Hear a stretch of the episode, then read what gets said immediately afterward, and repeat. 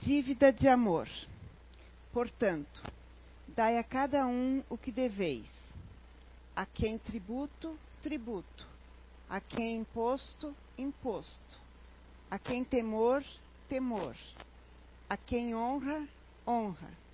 Paulo, Romanos 13, 7. Todos nós guardamos a dívida geral de amor uns para com os outros, mas esse amor e esse débito se subdividem através de inúmeras manifestações.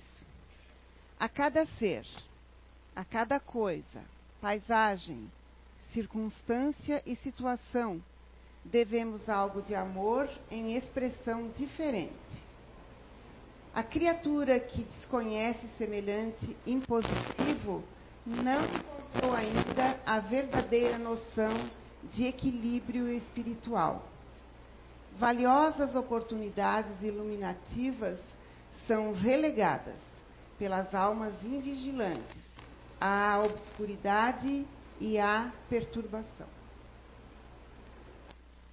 Que prodigioso Éden seria a terra se cada homem concedesse ao próximo o que lhe deve por justiça. O homem comum, todavia, gravitando em torno do próprio eu, em clima de egoísmo feroz, cerra os olhos às necessidades dos outros. Esquece-se que respira no oxigênio do mundo, que se alimenta do mundo e dele recebe o um material imprescindível ao aperfeiçoamento e à redenção. A qualquer exigência do campo externo, agasta-se e irrita-se, acreditando-se o credor de todos. Muitos sabem receber, raros sabem dar. Por que esquivar-se alguém aos petitórios do fragmento de terra que nos acolhe o espírito? Por que negar respeito ao que comanda ou atenção ao que necessita?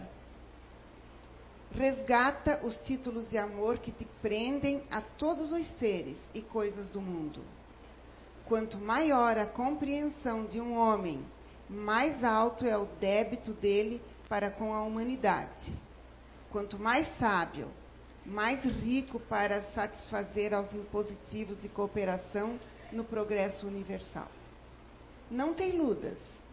Deve sempre alguma coisa ao companheiro de luta, tanto quanto à estrada que pisas despreocupadamente. E quando resgatares as tuas obrigações, caminharás na terra recebendo o amor e a recompensa de todos. Obrigada, meninas. Boa noite a todos, aos internautas e muita paz a todos. Então, estou eu aqui para mais um desafio.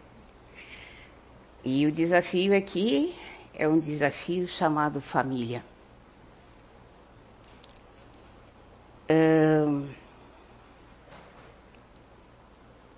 presente de grego, né?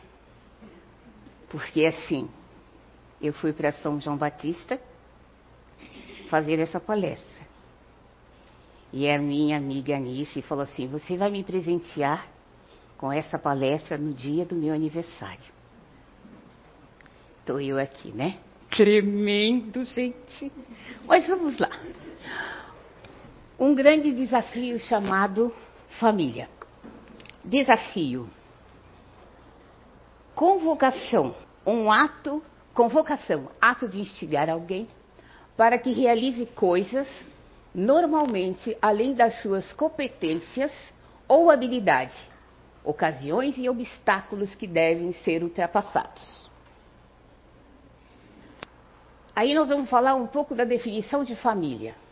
Núcleo social de pessoas unidas por laços afetivos que, geralmente, compartilham o mesmo espaço e mantêm entre si uma relação solidária. Designa-se por família o conjunto de pessoas que possuem graus de parentesco, parentesco entre si e vivem na mesma casa, formando um lar, Uma família tradicional é normalmente formada pelo pai e mãe, unidos por matrimônio ou união de fato, e um ou mais filhos compondo a família nuclear ou elementar. Então, na visão espírita, uh, Deus, né, Criador, universo, depois de muitos anos, lógico, eu já estou pulando elas, viu, gente? Já estou aqui na época de Jesus, sabe? Eu sou bem adiantada, tá? Ele convoca os espíritos a viver em grupo. Porque então, até então, nós éramos embrutecidos, éramos só nós, um, lutando pela sobrevivência, e imperava maior o egoísmo. Então, como a gente está evoluindo, né? Ele fez a Terra aqui para nós evoluirmos. Ele convoca os espíritos para se reunir em família. E sugere nessa família que trocamos informações, carinho, amor, tudo que uma família precisa. O formato da família que eu estou falando é mais ou menos assim, né? Começou ali, olha como nós éramos feinhos, né? mas aqui nós já estamos bonitinhos. Viu como nós evoluímos, né? Ali era um número pequeno, mas aqui, olha aqui, a família Elementos. Ali já é uma família universal. Poucos. Pai, mãe, filhos, né? Uh, às vezes um cunhado, uma cunhada, né? Um primo, né? Mas assim, ele convida, porque é o maior empreendimento, é o maior empreendimento que o universo poderia convidar-nos para nos fazer parte dessa vida social em família. Nessa família nós aprendemos a ter a saúde emocional, nós aprendemos a educar os nossos filhos. Então, o que eu quero dizer é assim: a família é um laboratório.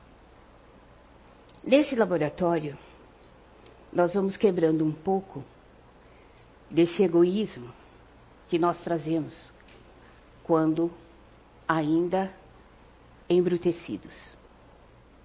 Aí nós dizemos assim, que a nossa família é, a família está sendo se dizimando, a família está se sumindo. Mas a família não está sumindo. A família ela está mudando. Os componentes dela já não são os mesmos. Os componentes são variados. Nós temos pai, pai, mãe, mãe, tia, tio, avó, então, ela está mudando. E às vezes, ela adoece. Não é porque ela está sumindo, ela adoece. Desse laboratório, desse micromundo, nós temos personagens, eu vou chamar de personagens, que são os, o pai, a mãe, a tia, o tio, o filho, a filha, o primo, e cada um, dessas, cada um desses elementos, desses personagens, traz características fortes. Numa família, nós encontramos pessoas de boa índole, pessoas cultas, pessoas respeitosas, pessoas fáceis de lidar, pessoas difíceis de lidar. Enfim, nós encontramos dentro desse micromundo um verdadeiro laboratório. E aí eu pergunto assim: qual é o papel desses personagens dentro da família? O formato da família, gente. Olha que bonito, né? O que que impera aqui? O amor, o companheirismo, o respeito, a educação, é isso que o grupo familiar, esse micromundo, dentro desse micromundo, traz para nós lições. É normal a gente falar assim. É, nós temos no, na nossa família um parente difícil. Sim. O que esse, esse parente difícil representa para a nossa família? Alguns vão falar assim: ah, mas ele é um folgado. É assim, digamos assim, eu vou dar um exemplo bem peculiar. Vocês na família não têm. Sabe aquele, aquele familiar que chega na tua casa sem avisar, né? Sem dizer a hora que ele vai e tal. E ele entra na tua casa e fala assim: Olha, eu vim comer, vim almoçar e eu quero aquela comida que só você sabe fazer. E aí ele senta no sofá e fica esperando ser servido. Aí você fala assim: Meu Deus do céu, como é que pode ter uma criatura neste mundo assim? Mas enquanto você está fazendo os afazeres, você está na cozinha, essa pessoa conversa com você, traz assuntos maravilhosos, sabe? Traz conhecimento para você, porque normalmente as pessoas assim, despojadas, elas são ricas em conhecimento, às vezes, né? Eu estou falando dessa que tem conhecimento. Então ela traz alegria para você, ela traz é, novidades da família, porque tem aquele familiar que só visita você quando precisa. Né? Aí quando ele é bem servido, ele não sabe se você faz. Ele, ele esquece que você tem aniversário, ele esquece até o seu endereço. Né? Então, são os, os, os, os parentes, as pessoas, são os componentes, são os, esses personagens interesseiros que nós temos na família. E aí esse, esse, esse, eu não vou dizer que é cunhado, esse parente, né? Vou dizer, esse parente, né? Ele conversa, ele fala, ele traz alegria. Aí você chama a família toda, põe a família toda na mesa, serve o jantar ou serve o almoço, come, se confraterniza. Ele folgadamente nem ajuda você a arrumar a cozinha. Olha, tchau, foi bom e vai embora. E fica aquele clima gostoso na casa, não fica? Assim, puxa, fulano, né? Fulano assim, a gente acha que ele é tão folgado, mas ele traz tanta coisa, né? Então, ore por ele. Ore por ele, ele faz parte da tua família. Ele é folgado assim, talvez porque foi a criação. A gente tem mania de jogar na criação, né? Mas ele já é um adulto. É o jeito dele.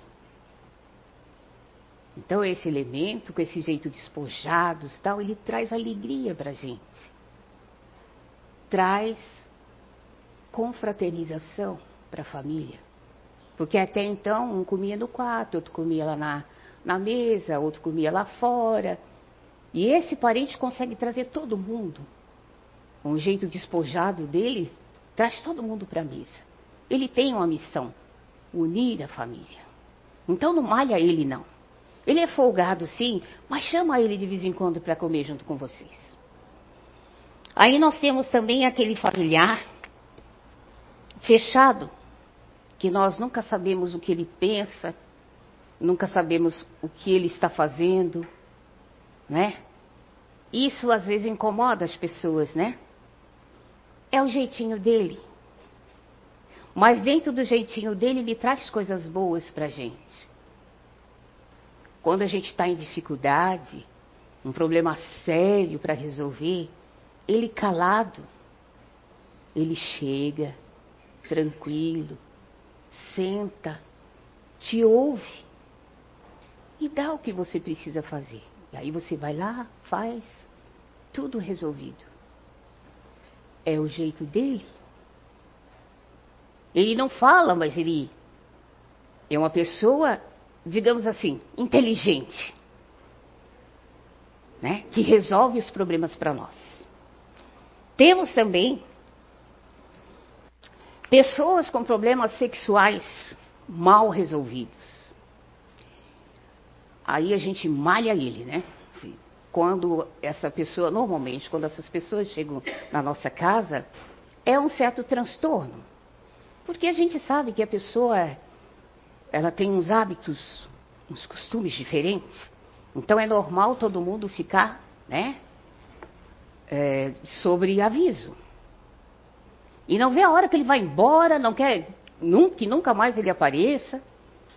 Gente, a gente tem que cuidar dessas pessoas. Eu sei que é difícil. É muito difícil. Mas nós temos é, pessoas da área que pode conversar com esse parente, aos poucos abrindo a mente desse parente, né? Trazendo ele para a casa espírita para fazer um tratamento, né? Quebrando um pouco essa cristalização que esse irmãozinho traz de vidas, sucessivas vidas. Porque não é fácil. Às vezes eu ouço as mães falando assim: pessoas assim têm que morrer. Pessoas assim têm que ter um lugar que ele fique sozinho, nunca mais vê ninguém. A gente sabendo que nós reencarnamos, como é que a gente vai fazer isso com um ser, um irmão nosso? Porque é um nosso irmão. Nós devemos orar por ele. Porque se a gente dizimar a vida dele, ele vai mais revoltado ainda. E olha o perigo. Ele solto por aí, invisível. Não é melhor estar sobre os nossos olhares, sobre as nossas preces, quebrando essa cristalização?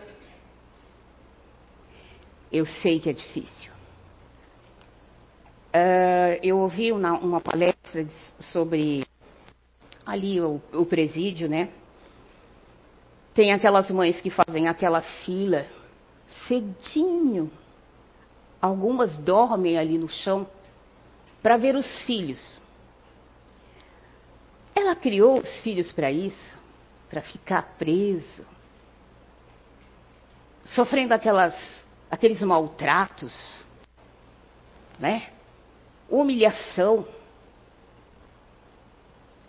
Uma mãe cria o filho para isso? Não. Ela cria com amor, ela dá carinho. Pelo menos é a nossa. Nós, como os pais, temos que nortear os nossos filhos. Desde cedinho, dizer sim, dizer não na hora certa, fazer eles tomar conta dos sentimentos que eles têm. Ai, como fazer conta dos sentimentos, tomar conta dos sentimentos? É normal a gente, quando presentei, presentei uma criança com um bichinho e de repente esse bichinho morre. Vai bater a tristeza na criança, mas os pais não dão nem, nem tempo para a criança sentir a falta do bichinho, ter o luto do bichinho, já vai lá e compra outro bichinho. Né? Ah, beleza.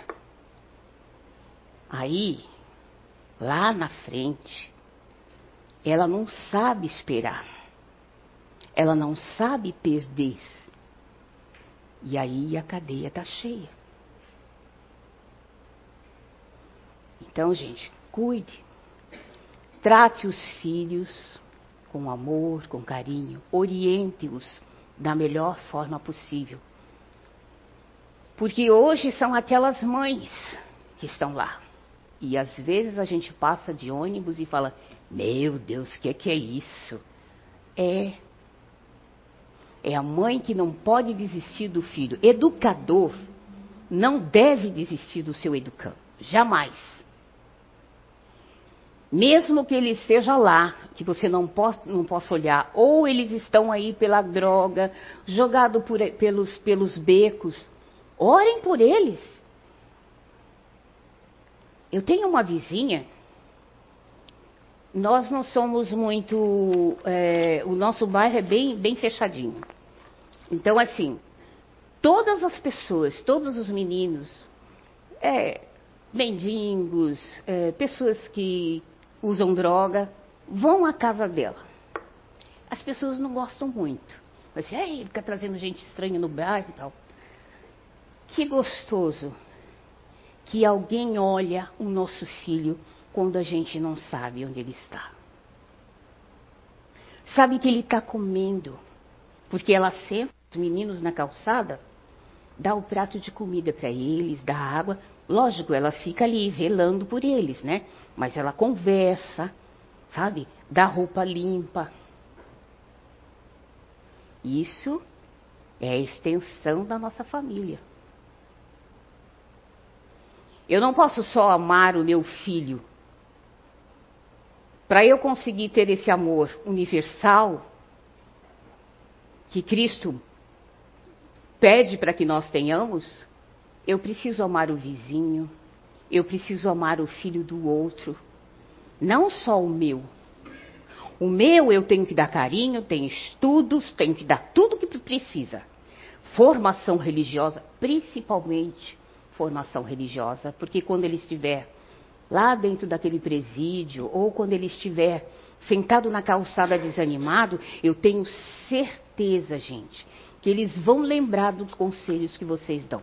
Porque quando a gente faz uma conversa fraterna, porque eu não faço conversa fraterna só aqui, às vezes eu faço no bairro, eu estou passando assim e o vizinho, vem cá, eu preciso falar com a senhora. E eu ouço as queixas. Eu ouço as queixas. Então, assim, é complicado, mas nós temos ajuda espiritual. Então vamos amar os nossos filhos, educar, dar tudo que ele precisa, porque lá na frente vocês parecem que não sabem, vocês parecem que não é real, mas é real. Quando eles estão sentados na calçada, que estão conversando com a gente, eles falam assim: puxa, bem que eu podia ter ouvido a minha mãe. Se eu tivesse ouvido a minha mãe, eu não estaria nessas condições. Então rezem por eles, gente. Orem por eles. Não desistam deles. Porque quando eles desencarnarem, eles vão vir aqui na mesa mediúnica. Tem uns médios aqui que dá notícias dos filhos de vocês do outro lado. Ele vai falar assim: Puxa, que Deus abençoe aquela mulher, porque ela não esqueceu de mim. Continua orando por mim, rezando por mim, para que uma próxima oportunidade eu seja melhor do que eu fui agora. Então, gente, eduquem seus filhos. Dê carinho a eles, dê amor. Por quê? O amor é uma ferramenta espiritual que todo mundo possui. Ela só precisa ser inflamada, inflada. Às vezes com um bichinho, como nós vimos na leitura na, na salinha de passe. Às vezes cheirando uma flor, desperta em você aquele sentimento gostoso. Às vezes conversando com um bichinho, desperta o amor. Então todos nós temos amor dentro de nós. Então dê esse amor. Mas qualifique também esse amor, tá? Tem que qualificar. Porque às vezes a gente também erra por amor. Como que é errar por amor? Dá tudo que o filho precisa. Ah, porque eu não tive quando era pequena, então eu vou dar para o meu filho. Uh -uh. A gente só pode dar aquilo que ele precisa. Porque quando nós damos amor demais, a gente mima. Cresce uma criança, cresce um adulto mimado. Cresce um adulto milindrado. E como ele vai viver? Como é que ele vai viver nesse grande mundo, junto com os seres humanos aí do mundo? Como é que ele vai viver? No trabalho. Como ele vai se relacionar na escola? Se ele é mimado, ele tem tudo. E o meu colega não dá, o meu colega não faz, a professora não faz do jeito que eu gosto. Então tem que usar limites. A gente tem que amar, mas tem que ter limites. Joana de Angeli convida a todos os espíritas se espiritualizar, se qualificar. E aí eu perguntei assim, meu Deus, mas o que é isso, né? Aí eu fui lendo, tal, direitinho, assim, olha, se espiritualizar é ver todas as obras. Nós, espíritas, é ler todas as obras de Kardec. E não é só os livros, não, as revistas. Foram 12 anos de trabalho. Então tem muita coisa para se ler. Inclusive, ele ensina aos nossos filhos como criar os nossos filhos, dá, dá sim uma receita assim maravilhosa. Como podemos ajudar os nossos filhos? Como nós podemos solidificar os nossos os sentimentos dos nossos filhos para eles começarem a viver nesse mundão? Porque se a gente não dá conta da nossa família, não dá conta dos nossos sentimentos, como é que a gente vai viver nesse mundo grande? Ainda nós temos a delicadeza de reclamar do governo, da secretaria, da saúde.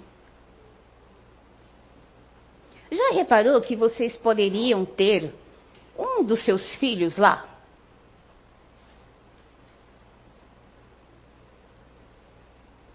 E vocês gostariam de que eles tivessem esses mesmos procedimentos? Não, né? Então vamos educar os nossos filhos. Mas, se por acaso der errado, não se agastem. Porque cada um dos, de nós aqui, dos nossos filhos, também tem provas e expiações. Então é necessário desse grupo familiar esse micromundo, buscar o máximo de, o máximo de, de, de, de informações, de perfeição. Claro que nós não somos perfeitos, não vivemos num mundo perfeito. Mas a gente tem que é, se instruir. Nós temos que nos capacitar para criar os nossos filhos. Nós temos um trabalho aqui na casa que o Zé Araújo trouxe do trabalho dele, que facilita muito, gente. Muito. Sabe, é, uma, é uma, um conhecimento grandiosíssimo, que é nos conhecer. Não se preocupe muito em querer conhecer o seu filho. Ao longo do tempo, o seu filho também vai se autoconhecendo. Né? mas precisa do norteamento dos pais. É certo que, hoje em dia, uh, o pai trabalha fora, a mãe trabalha fora, mas a mãe seria, eu sempre falo que a mãe é a primeira mestra dos filhos. Por quê? Não somos nós que geramos os filhos. Não somos nós que nos alimentamos, não somos nós que alimentamos nossos filhos, alimentamos nossa, nosso psique. Então, tudo que nós ingerimos vai ao nosso filho. Tudo que nós pensamos interfere nos nossos filhos. Então, nós somos os primeiros mestres da, da família e do nosso filho. Então, assim, é normal ah, os pais, né, falar que é o chefe da família. Sim, chefe da família. É o cabeça da família. Sim, é a cabeça da família. Mas a mulher é o pescoço. Não é? Não é só a carne, não. É o pescoço. Se o pescoço pende para cá, a cabeça também vai, né? Se vai para cá, também vai, né? Então, mulheres, se fortaleçam. Porque vocês ainda são norteadores da família. Nós, né? Nós somos responsáveis por esses espíritos que vêm aí. Vamos nos qualificar com a educação, procurando sempre altos conhecimentos, procurando sempre nos informar, observar os nossos filhos, a reação dos nossos filhos.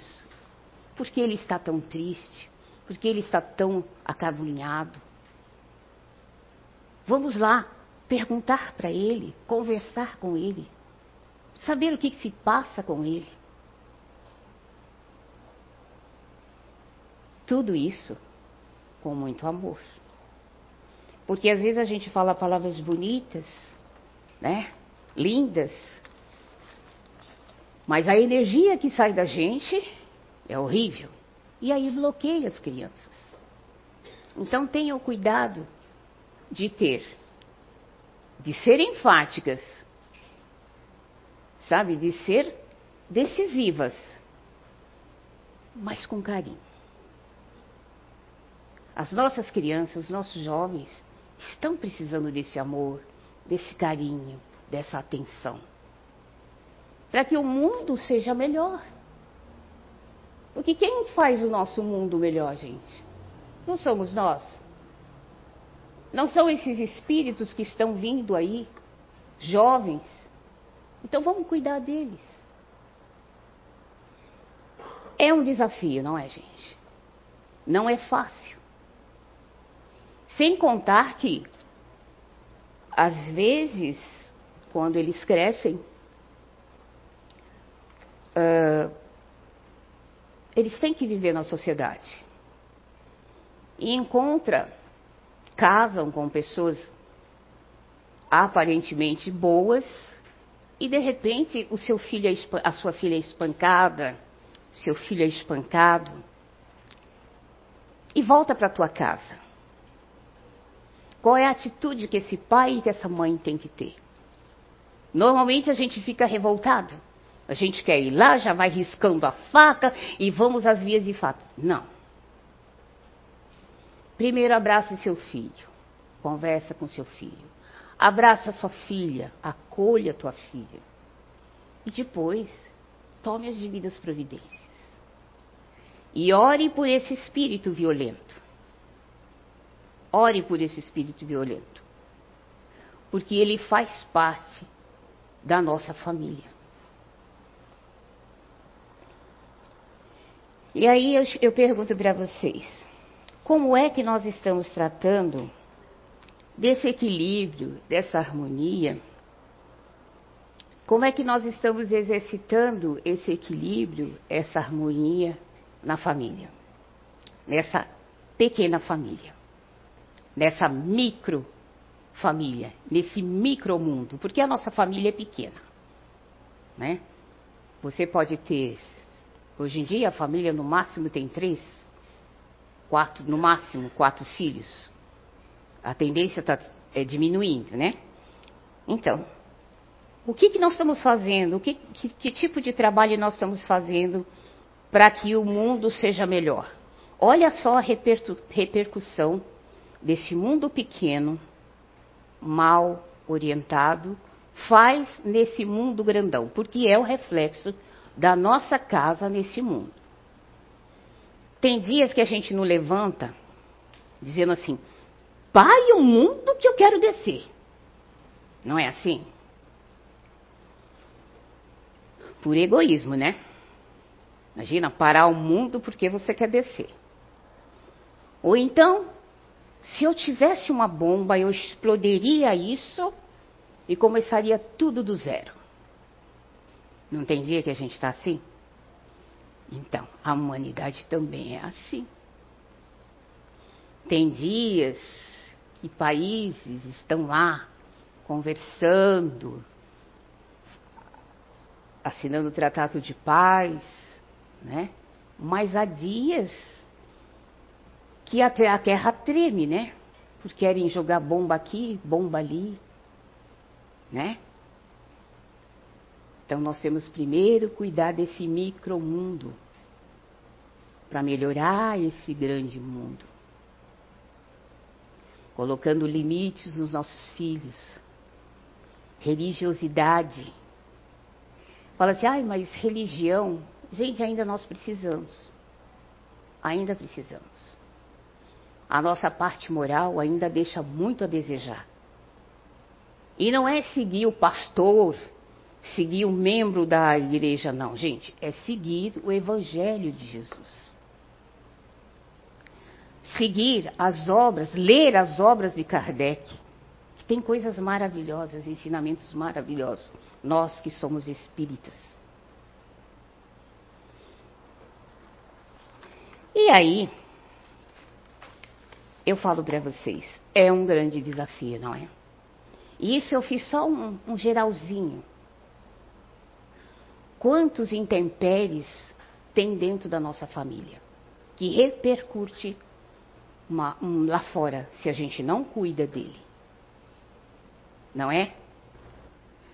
Aí Allan Kardec pergunta, né? Qual seria para a sociedade o resultado do relaxamento dos laços de família? Um recrudescimento do egoísmo. Quer dizer, um aumento do egoísmo, né? Se espalharia muito mais do que nós imaginamos. E ele pergunta: a vida social está na natureza? E o Espírito da Verdade responde: certamente. Deus fez o homem para viver em sociedade. Deus não deu é, inutilmente ao homem a palavra de todas as outras faculdades necessárias à vida de relação. Então, ele não deu inutilmente. Nós temos que usar para o nosso crescimento. E aí ele fala: o isolamento absoluto é contrário à lei natural? Sim, visto que os homens procuram a sociedade por instinto e que deve concorrer para o progresso, ajudando-se mutuamente. Daí a importância da nossa família. Daí a importância do norteamento dos nossos filhos. Daí a importância do equilíbrio, da ponderação, do ajustamento e do familiar. É com esses, esse mini grupo, é que nós evoluímos. Descobrimos coisas boas, coisas maravilhosas, crescemos espiritualmente, somos felizes. Porque para ser feliz, não precisa ser bonito, não precisa ter carro bom, não precisa ter riqueza material. A gente precisa é gostar da gente. A gente precisa é amar os nossos filhos, que às vezes é um pouco difícil. Tem, tem família que, aliás, tem mães que às vezes falam assim: eu não sei porquê, eu, eu tenho uma afinidade com o meu filho. Eu gosto tanto daquele filho. Meu Deus, mas eu estou pecando. Por que, que eu não tenho afinidade com o outro? Aí, ó, viver em sociedade. Esse filho veio para tua casa é porque você, quem sabe em vidas passadas, vocês não eram irmãos, vocês não eram amigos, e tem esse laço amoroso entre vocês. E esse filho vem para tua casa, esse espírito nasce na tua casa, juntamente com aquele filho que você não tem afinidade. Quem sabe vocês não eram inimigos, mas vem aquele com aquele amor, com aquele carinho, para ajudar a gente a ter um carinho maior com aquele irmão. Pode ser que nessa vida você não consiga, mas ali já está trabalhando, quebrando os cristais do egoísmo. Então, mãe, Quando você fala assim, ai, parece que eu amo mais aquele filho do que aquele. Não. Não sintam envergonhada, não pense que é pecado. Porque é um espírito que veio para te ajudar e que ele tem afinidade com vocês. Então, gente, o que eu posso dizer para vocês? Obrigada por vocês me ouvirem. Vocês são tão educadinhos. Eu não faço palestra, eu converso com vocês. E vocês são tão educadinhos que vocês ficam quietinhos ouvindo, né? Olha só, isso que é uma família legal, né? Quando um fala, todo mundo fica quieto, né? Então já estamos educados, né? Já estamos educadinhos. Então, há sempre uma razão para o Criador nos colocar em uma família. Há sempre um motivo para termos um filho ou uma filha, uma tia, um tio junto de nós. O Criador coloca é exatamente para nós evoluirmos um com o outro. E o que que a gente pode dar para essa família? O que que eu posso contribuir com essa família? Dando a ela amor, dando a ela respeito, dando a ela atenção. Porque nada é inútil. Às vezes vocês falam assim, mas eu falo com fulano, eu falo, eu falo e não me ouve. Ouve sim. Talvez o ouvido não, mas a alma ouve. Então continue. Ame essa, essa família. Honre essa família. Se não puder amar, respeite. Muita paz a todos.